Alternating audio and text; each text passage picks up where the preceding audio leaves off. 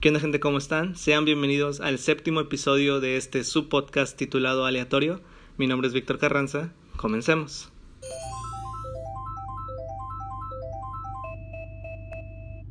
Hola, hola. Es martes, otro día más de episodio de Aleatorio. La verdad agradezco mucho a las personas que han escuchado y que han aceptado mi invitación. Se han dado el tiempo y todo para que todo este, pues esta idea de cuarentena siga adelante. Y pues este episodio no va a ser la excepción. Tenemos a otro invitado más. Dejen, doy una pequeña introducción. Él es de Nuevo León, México, 100% regio. Estudia ingeniería en desarrollo de software. Es un amigo de que conocí por, por el Smash. Y como se describe en su bio de Twitter, Falcomain. Eh, vamos a darle la bienvenida a Sergio Villarreal. Checo, ¿cómo estás? Muy bien, Vic, muchas gracias por la invitación. Sabes que aquí eres bienvenido. ¿Cómo te encuentras? Muy bien, todo tranquilo. Igual descansando tantito de la semana. Sí, porque ya se puso dura la semana, ya pues igual entraste a clases, entonces pues hay pendientillos ahí que nos van encargando y demás. Claro, así es. Quise invitarte porque tenemos como dos temas principales en común, dos en donde nos identificamos mucho. Me gustaría empezar con el primero de ellos, que es lo que sería la plataforma Twitch o transmisiones en vivo, ¿verdad? Así es. Dime cómo describirías esta plataforma para las personas que nos escuchan que no saben qué es twitch.tv. Pues básicamente es una plataforma de video que pues está diseñada para que la gente transmita Originalmente pues, para que transmitiera cuando están jugando videojuegos y todo eso, pero pues actualmente pues tiene de todo, ¿verdad? Tiene categorías para gente que dibuja, categoría de gente que nada más quiere platicar, hacer también especie de podcast en vivo. Entonces pues prácticamente es como la plataforma por default para transmisiones en vivo. En efecto, eso creo que salió después de, de YouTube. No sé la verdad cómo es que lo conocí de hecho, tal vez fue a través de la escena competitiva de Smash, porque generalmente ahí transmitían los, los torneos, ¿no?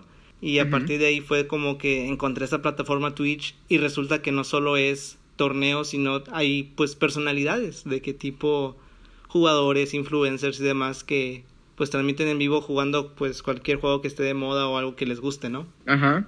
Sí, de todo, día, día tras día pues bastante gente transmite, entonces pues muchos ya eh, que su carrera pues prácticamente ya se dedican a eso. De hecho, entre los millones que ahorita que dijiste que transmiten, pues tú y yo llegamos a ser, o bueno, tú eres, yo llegué a ser parte de, de, esa estadística. Eh, ¿Me podrías decir, o si quieres te platico yo primero, cómo es que decidiste pues eh, grabar, hacer transmisiones a través de esta plataforma? Te diré mi caso, porque la verdad sí tiene mucha relación o influencia contigo. Porque yo creo que tú eras tú la primera persona que conocí en persona. Dije lo mismo. Pero que este que transmitía en vivo, o sea, que hacía sus directos. Eras una persona o eres una persona muy tranquila, muy amena y tienes como que una facilidad para comunicarte con la gente. Entonces dije, "Ah, pues voy a ver a este men." Y ya te vi jugando de que Smash o, o cosas así, Mario Kart. Y era de que, "Ah, qué cool." Yo quisiera hacer lo mismo. Dije, lo voy a intentar, ¿por qué no?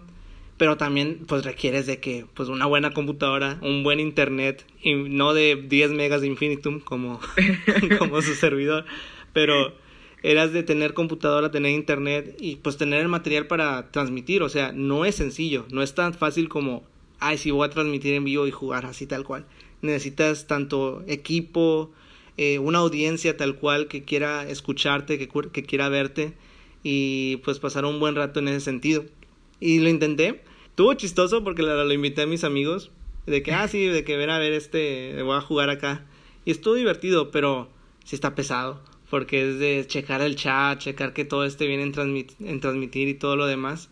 Que la verdad nada más duré dos semanas y ahí quedé. O sea, fue que ya, ya no puedo. Y de hecho fue como una vía para este podcast porque era como, ah, o sea, sí me gusta la idea de platicar, de, de comentar cualquier cosa. Y el podcast se me hizo bien ameno, porque era de que algo que escuchaba mucho y pues eran menos requerimientos, ¿no? no necesitaba tanto internet. Pero sí, o sea, básicamente tú fuiste una persona que me motivó Oye, quiero, quiero lanzarme este PEX para saber cómo se siente, ¿no? Pero tú, digamos, ya estás en otro rubro, tú ya eres hasta partner en Twitch, este, generas ingresos, tienes una audiencia. Me gustaría que platicaras cómo es que iniciaste a esta plataforma y cómo estuvo el proceso de, de tu crecimiento. Pues en, en realidad originalmente eh, empecé a transmitir porque pues en el campus hacíamos los torneos de Smash y todo. Y pues, pues teníamos todo el equipo ya listo para transmitir. Teníamos los micrófonos, la capturadora, todo. Pero pues luego empezó esto de la cuarentena y fue cuando dije, no, pues, ¿qué, qué voy a hacer? Y dije, pues voy a aprovechar pues lo que tengo y pues, ¿por qué no eh, conozco mucha gente que pues podría entretenerse o tal vez tener que la transmisión para ruido de fondo mientras hace otras cosas. Dije, ¿sabes qué? Voy a transmitir, voy a jugar algo, que la gente se meta, que platique, que juegue conmigo incluso y pues a ver cómo va. Poco a poco pues la gente se fue interesando, entonces cada vez que se metía iban, nos saludaban, se quedaban un ratillo, platicaban, preguntaban de todo y pues me distrae tantito a veces que tengo muchas cosas que hacer en el día y si me hallo un ratito libre, igual me sirve para platicar con gente que, que no hablo tanto tantas veces.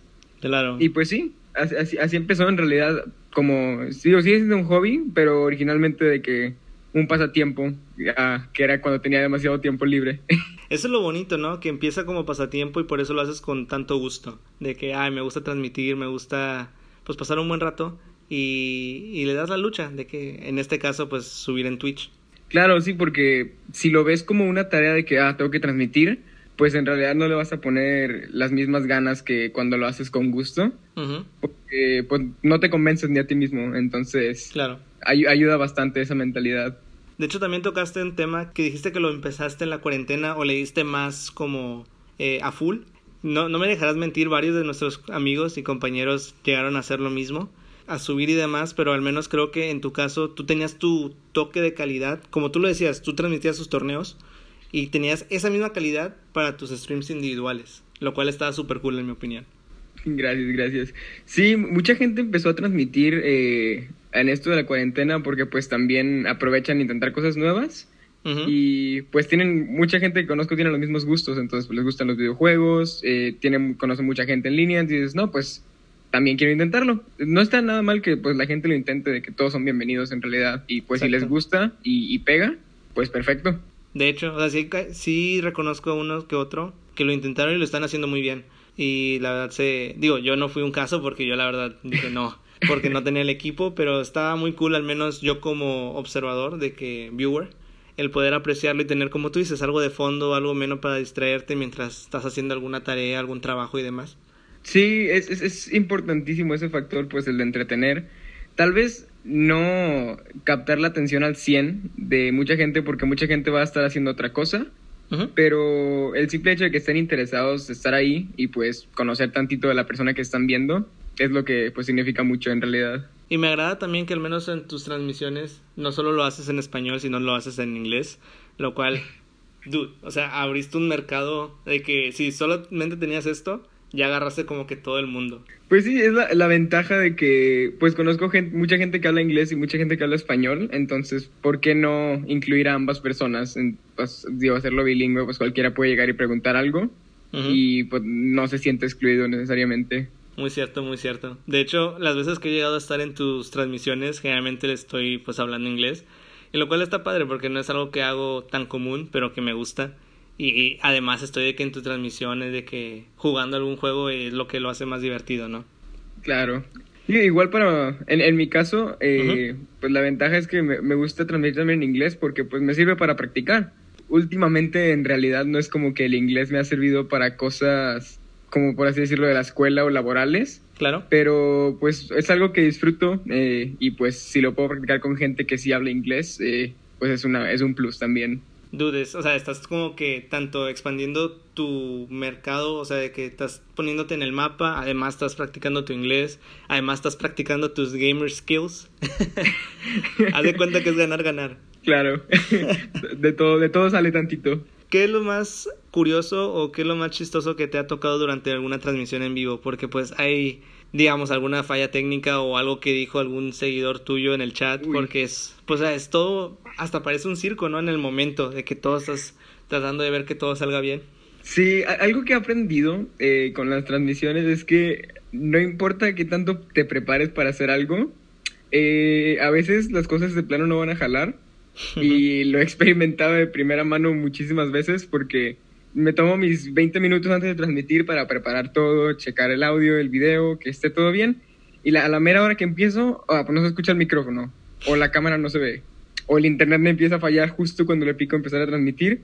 Entonces, pues siempre, obviamente, pues teniendo el cuidado y el miedo de que, pues, a ver, va a salir bien, eh, me preparé suficiente pero pues sí, es, es, relativamente común que una ligera falla salga, pero pues al momento se arregla. Entonces, como un chiste, de hecho, en mi caso, de que, ¿qué va a fallar hoy?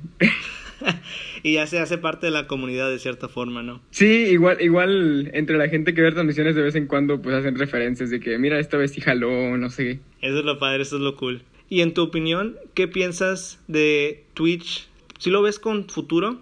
En mi caso yo lo veo, o sea, totalmente, siento que es un mercado que tiene mucho potencial. Digo, si lo comparas tal vez con cosas con Vine, que pues ya falleció, o TikTok que anda como sus problemas, ¿cómo ves a Twitch? Y cómo ves que pueda tener el mismo impacto que llegó a tener estas últimas dos plataformas. Claro, Twitch en, teoría es relativamente nuevo todavía. Ah, hace algunos años es cuando empezó a agarrar muchísimo como movimiento, a atraer muchísima gente. Y pues ahorita en realidad es como la plataforma, como, como dije al principio, pues por default para transmitir, en especial acerca de todo lo de juegos. Y esa misma presencia que han hecho en línea, pues te das cuenta también causó un impacto para otras plataformas, por ejemplo YouTube que lanzó su cadena de gaming hace varios años. Totalmente. Facebook creo que no sé si fue el año pasado cuando también empezó a, Facebook Gaming, ¿no? sí, lo de Facebook Gaming. Eh, Mixer, que pues había salido creo que el año pasado y ya hace como un mes ya falleció. Le dieron cuello. Entonces, pues de todos lados la gente, y hay muchísimas plataformas más, plataformas más chiquitas como D-Live y así, que pues también quieren agarrar un pedacito del pastel, por así decirlo, porque pues ahorita es cuando está, está creciendo muchísimo, y en especial ahora que están todos en sus casas, por ejemplo. Sí. Cualquier cosa que los entretenga, ahí está. En realidad es un mercado que ahorita tiene muchísimo potencial y muchísimo para crecer todavía en los años que viene. En especial porque se está haciendo más mainstream en el sentido de que ya la gente no ve tan tabú eso de dedicarse o que muchos de sus ingresos o algo así estén relacionados a videojuegos o a transmitir. Porque hace muchos años, eh, bueno, ni, ni siquiera tantos, hace varios años, la gente para recibir dinero relacionado a juegos era o hacer los juegos o ser jugadores profesionales, pero pues nivel élite. Sí, claro. pero pues ahora muchísima gente que sale y que ahora sus trabajos de tiempo completo son transmitir y entretener gente por medio de plataformas como Twitch, cambió el panorama en realidad. Para, para la gente hay mercado. O sea, si sientes que eres capaz de, de dar un buen servicio, un buen, un buen bien, eh, pues date y puedes llegar a, tocar oro en ese sentido.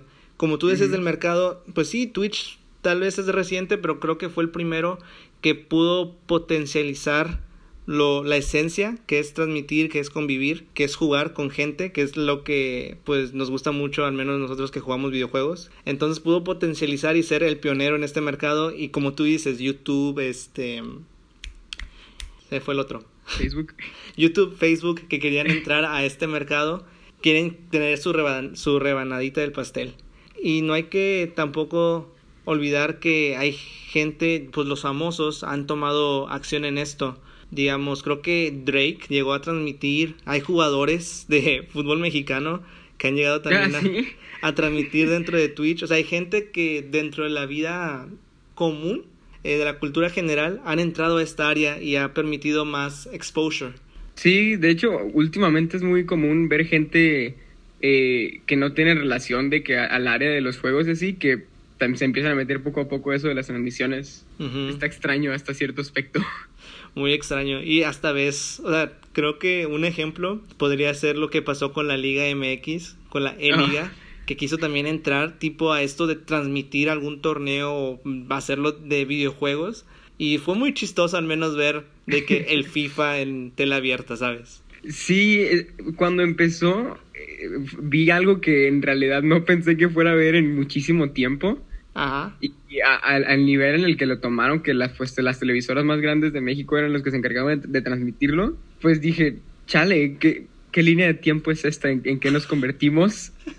Pero pues sí, lo que es adaptarse y buscar meterse a esos mercados nuevos. Ajá. Digo, ya si fue un éxito o si no, pues ya cada quien tendría su opinión. Pero lo- el hecho de que lo intentaron, eh, pues impresiona en realidad. Los videojuegos es el futuro. Van a tomar, se van a tomar el mercado y se va a llegar. Yo digo que se está llegando a respetar un poco más en ese sentido. Ya no tienen el tabú que tú dices y se ve que desde aquí para arriba, tanto en competitivo, tanto en transmisiones, tanto en información, o sea, va, va a la alza. Claro, totalmente. De aquí me gustaría tomar el segundo tema, que ahorita que hablamos sobre competitividad de videojuegos, eh, lo otro que nos relacionamos en ese sentido es que somos organizadores de torneos para lo que sería el videojuego de Smash Bros, ¿verdad? Sí, Yo te conocí, vamos a hablar de cómo nos conocimos porque fue a través de eso. sí. Yo iba a ir a un torneo que no sabía que era tuyo, o sea, vi un flyer que era dentro del Tech Milenio y dije, ah,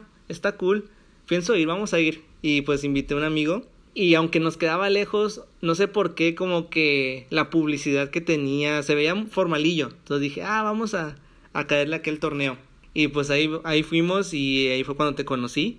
Eh, Fue de los torneos que me gustó mucho la producción, como decía anteriormente, tenías de que su área de, de la pantallita, el área de las consolas, y yo como organizador también de torneos lo aprecié mucho porque fue de que, ah, sí pensó en demás cosas que a alguien que hiciera su primer torneo le iba a salir mal, y tú lo pudiste cubrir muy bien. Sí, sí, sí. De hecho, para ese entonces creo que era mi, era mi tercer torneo. Ajá. Y antes me había tocado ir a uno de los tuyos. Eh, ya, de, los hecho, Witec 2. A los exacto. Y mu- muchas de las cosas que había hecho estaban inspiradas en, en lo que ya había visto, porque pues los torneos que, que organizas eran de los pocos que yo conocía o que había ido en Monterrey. Entonces, pues dije, no, pues esta vez le voy a meter producción de algo más serio Claro. y pues a ver cómo va. Y luego pues fue eso en, en lo que llegaron y todo. Dije, ah, mira, ellos saben bastante de torneos, qué curioso. y, luego al final cuando ya platicamos y nos presentamos y todo, fue que, ah, entonces técnicamente sí he platicado contigo porque creo que tú me habías recibido en algún torneo alguna vez. Lo más probable, lo más Sí. probable, pero es como, digo, no es de que un chorro, chorro de gente, pero pues sí, 200, 250 personas, y era como estar atentos y también, pues tú, tú sabes, en el momento de organizar un torneo, estás mucho como que viendo qué falta, qué es lo que necesita arreglarse, tenemos eh, suficientes sillas, dónde están los premios, o sea, te Claro. estás pensando en muchas cosas. Sí, son, son bastantes detalles que la gente que va como competidor o como espectador en realidad pues ni lo piensan. Ellos van de que no, pues vengo aquí a ver. Pero pues todos los organizadores tienen bastante cosas en la cabeza durante, de antes y durante el torneo, entonces pues los ves en todos lados en realidad. De hecho, no sé si también fue tu caso, pero al menos iniciamos como pe- competidores y de ahí nos fuimos o, o tomamos la batuta de organizadores de torneos, ¿no? Sí, yo en mi caso, mucho antes de organizar torneos, me había tocado ir a tantitos torneos ¿Ok? pero siempre me había interesado el aspecto de la producción y la organización de las cosas y pues de- después de ir a, a esos torneos dije, no, pues yo también lo quiero intentar y empecé organizando torneos súper chiquitos de 10, 15 personas ahí en, en, en el TECMI, en, en la prepa Ajá.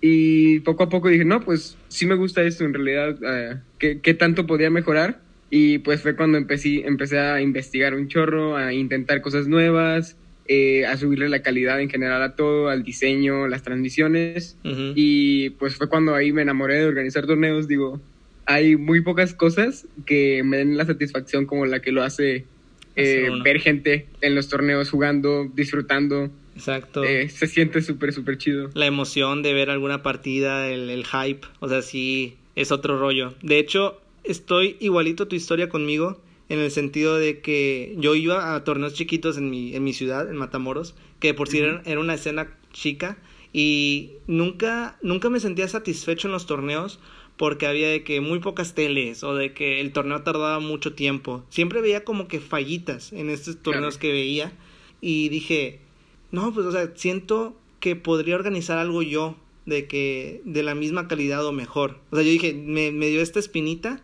y en prepa quise calar y realicé igual torneos chiquitos de, de pues de los que jugaban competitivo en toda la prepa eran de que 10. Entonces, hacía mi, en mi evento ahí chiquito, los premios, aún me acuerdo, eran tickets de dos por uno para el Cinépolis, porque tenía un compa que, que patrocinaba ese PEX. Entonces teníamos de que Cinépolis, ahí estaba la tele, o sea, no había transmisión en vivo, porque no, no llegaba el internet, nada. teníamos infrarrojo.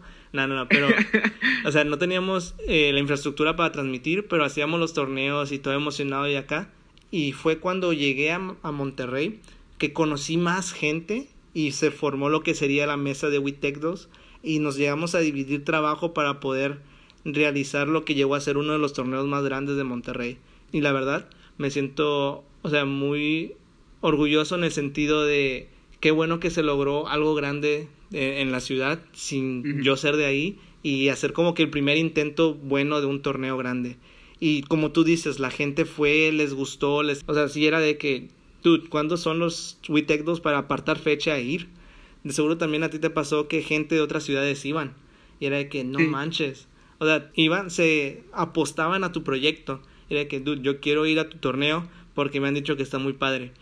Y es de que, o sea, es, es otro mundo, ¿no? O sea, te quedas ¿cómo dice? Perplejo. O sea, sorprendido sobre el asunto. Sí, sí, es, es a esas veces cuando escuchas de que en discusiones al azar que la gente menciona de que tus torneos ah, escuché este torneo, quiero ir al que sigue y así, eh, pues se siente, se siente, se siente con ganas porque es gente que reconoce el esfuerzo que pone un equipo entero. Claro. Y, y se interesa porque ha, ha, escuchado buenas cosas o tiene buenas impresiones pues siempre da esa satisfacción y pues impulsa a seguir haciendo el, trabajo mejor. Porque también los torneos son puntos de convivencia donde dices, ¿cuándo es que me iba a topar con esta persona, sabes? O sea, quiero jugar con este men y aquí anda y tienen los lugares para sentarse y jugar, para platicar. Es todo un show y es lo divertido. Pero claro, siendo parte de organización, tú quieres que todo salga a la perfección, que todo salga para que no haya problemas y todos se vayan con un buen sabor de boca. Exacto, sí, es, es siempre buscar ofrecer pues la mejor calidad, un, área donde la gente pueda ir, pasar el tiempo y no tener que preocuparse de cosas de que, oh no, pues cuando me toca o qué pasa si no me entero de tal cosa. No, es, es, es, un lugar donde pueden ir y estar tranquilos, saber que pues cuando les toque se, se van a dar cuenta y va a salir bien en el aspecto de la organización. Y que las personas que vayan este, también compitan de que pues de forma eh, sana y se diviertan y vean cómo han crecido también como competidor. O sea, no solo es crecimiento nosotros de organizador, de dar lo mejor, sino también ellos tienen el lugar donde pueden demostrarlo. Y eso es lo padre. Exacto, es crear esa plataforma para no solo demostrar lo que ya saben, pero pues también poco a poco ir mejorando. ¿Qué es lo que dirías es lo más complicado de hacer un torneo de, de Smash? Yo diría que coordinar que todo salga al momento que debe salir. Porque eso y a veces apartar fecha eh, para, un lugar o un venue o algo así. Esas, esa cosas específicamente al final es la que más conflicto nos ha causado. Igualito porque digo, estamos en el mismo sistema, básicamente es el sistema tech, entonces tienes que apartar con mucha fecha y además no eres el único grupo estudiantil, hay chorros mil más, entonces de que a ver si no te la ganaron y al principio, no sé si te pasó, con nosotros era de que, ¿cómo que un torneo de Smash? O sea, no era visto aún, no era conocido, no se sabía como el potencial que podría tener. Y era de que, o sea, ¿van a jugar? Y que sí, eh, pues un reto en un salón, ¿no? O sea, de que aulas tres o algo así. que, no, es que va a venir mucha gente. ¿Cuánto? ¿50? No, más de 100. De que, ah. O sea, está chistoso porque tienes que venderles la idea para que te den el lugar y después se tardan como dos semanas en darte la fecha y ya ni sabes porque tienes que promocionarlo con tiempo y así. Sí, ese, eso de apartar fecha, sí es un show. Sí, deja tú, a veces ni siquiera es garantía de que la fecha que te dan eh, te, la vayas a quedar, si no te la van a cambiar o algo así. Dude, me acuerdo de WeTech 29, este, nosotros apartamos fecha, pero lo que no estaba seguro era el lugar. O sea, teníamos de que la sala de siempre, que era una grandota, para que tuvieran más espacio. Y después fue de que no, van a ir a, a, otro edificio acá que parece licuadora. Y desde que, bueno, eh, ya cambiamos todo. Y después, literal, un día y medio antes, era como la medianoche antes. Ah, sí, no, sí hubo lugar en el lugar que querían, solo que es un salón más chiquito. Y desde que, ah, su máquina. Y estamos cambiando todo.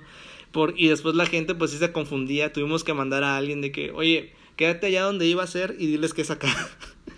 Para corregir cualquier problema o cosas así.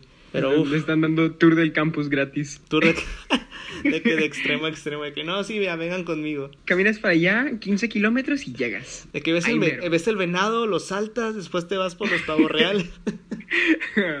Pero pues son cosas que sí quedan fuera de nuestro control, ¿no? Y es lo más pesado. Porque ya cuestión de coordinación y así, pues ya te echas, tú te puedes echar la culpa de que, ay, no te dije, o ay, se me fue. Y pues ahí improvisas. Y es de que no, pues ni modo, a darle lo que salga. Sí, sí, ya con el tiempo te vas preparando para saber eh, qué hacer en situaciones que no, que no sabes que iban a pasar. Pero pues es lo bueno, vas agarrando experiencia. Exacto, son cualidades que no solo aprendes o no solo se quedan dentro de organizar torneos de Smash, que es algo, algo nicho, sino también puedes aplicar a, a, realizar cualquier junta, cualquier evento ya más masivo, más, más cultural, se puede replicar. Y tienes los contactos, tienes la gente en la cual confías y se puede armar un buen evento. Claro. Pero también sí es, sí está bien pesado, ¿no? sí, claro. Tiene, tienes su chamba y son meses de anticipo de los, que tienen que trabajar mínimo, entonces para que todo salga bien el, el mero día, sí es muchísima, muchísima dedicación. Dice, es bien pesado, pero ahorita al menos en cuarentena es de que ah, sí extraño organizarlos. Sí. sí extraño mandar a pedir las medallas y decirme que van a estar tres horas antes del evento. Creo que como a, mediados de la cuarentena y bueno, mediados pensando que ya se va a acabar y quién sabe cuánto falte, pero yo decía, extraño estresarme. extraño que falte algo y tener que llamarle a alguien de emergencia, eh, tráete esto. Porque, porque ahorita en la casa pues todo está a la mano y dices, eso no se siente usualmente. Sí, pero Igual así tiene, tiene lo divertido de a la mera hora también a veces tener que improvisar. Créeme que la gente va a estar súper emocionada de, de querer volver a competir. Digo, yo estoy emocionadísimo de cuando ya pase, todo esté seguro, todo sea seguro y demás, de que ir a, un Beatmaster, por ejemplo, o ir a, a, alguno tuyo o organizar el mío. O sea, va a ser otro ánimo, la gente va a estar súper emocionada. Sí, se, se, venía la temporada divertida en la comunidad y, y, luego imagínate una comunidad tan activa como la de aquí de Monterrey. Sí. Cuando vuelva todo, a cualquier torneo que salga, toda la gente va a querer ir, cualquier torneo. A este, este chiquito de algún restaurante, 128 personas. O sea. Lo tranquilo. Ah, mira, un torneo en este municipio para recaudar fondos. fondos. 210. Ay, Checo esperemos ya pronto suceda todo esto. Y igual te deseo mucho éxito en, en tu travesía de Twitch, porque llega, me llega la notificación de que vamos a verlo, vamos a ver qué pex. gracias, gracias. Pero bueno, si quieres, vamos a dar clausura a este, a este episodio. Pero primero, antes, dar la recomendación de música de cada episodio. Siempre se lo dejo al invitado, ya que están en, Spotify, Apple Music y demás. Terminen esto y digan, ah, quiero escuchar alguna canción. Está el micrófono abierto para que tú des una recomendación, Checo. ¿Qué canción has escuchado recientemente que te gustaría dar al público? Hace poquito, uno de mis artistas favoritos sacó un, sencillo, así que voy a poner ese. Se llama The Prince y es de Maiden, es, es música electrónica. Ok, va, va, Y es, es una canción que no sacó en, en, el, álbum que sacó a principios de año. Eh, entonces es algo extra y la acaba de publicar. Nice. The Prince de Maiden. De Maiden. Maiden. Ya, ya, ya, ya. Excelente, Checo. Ahora sí vamos a, a terminar. Muchísimas gracias, gente, por haber escuchado este episodio de Aleatorio. Espero les haya gustado mucho. Espero hayan aprendido o aprendido un poquito más de esto de, de transmisiones en vivo, de gaming, de organizar torneos. Espero les haya sido de su agrado. Eh, espero nos veamos igual pronto, nos escuchen pronto y cuídense mucho gente. Bye. Bye.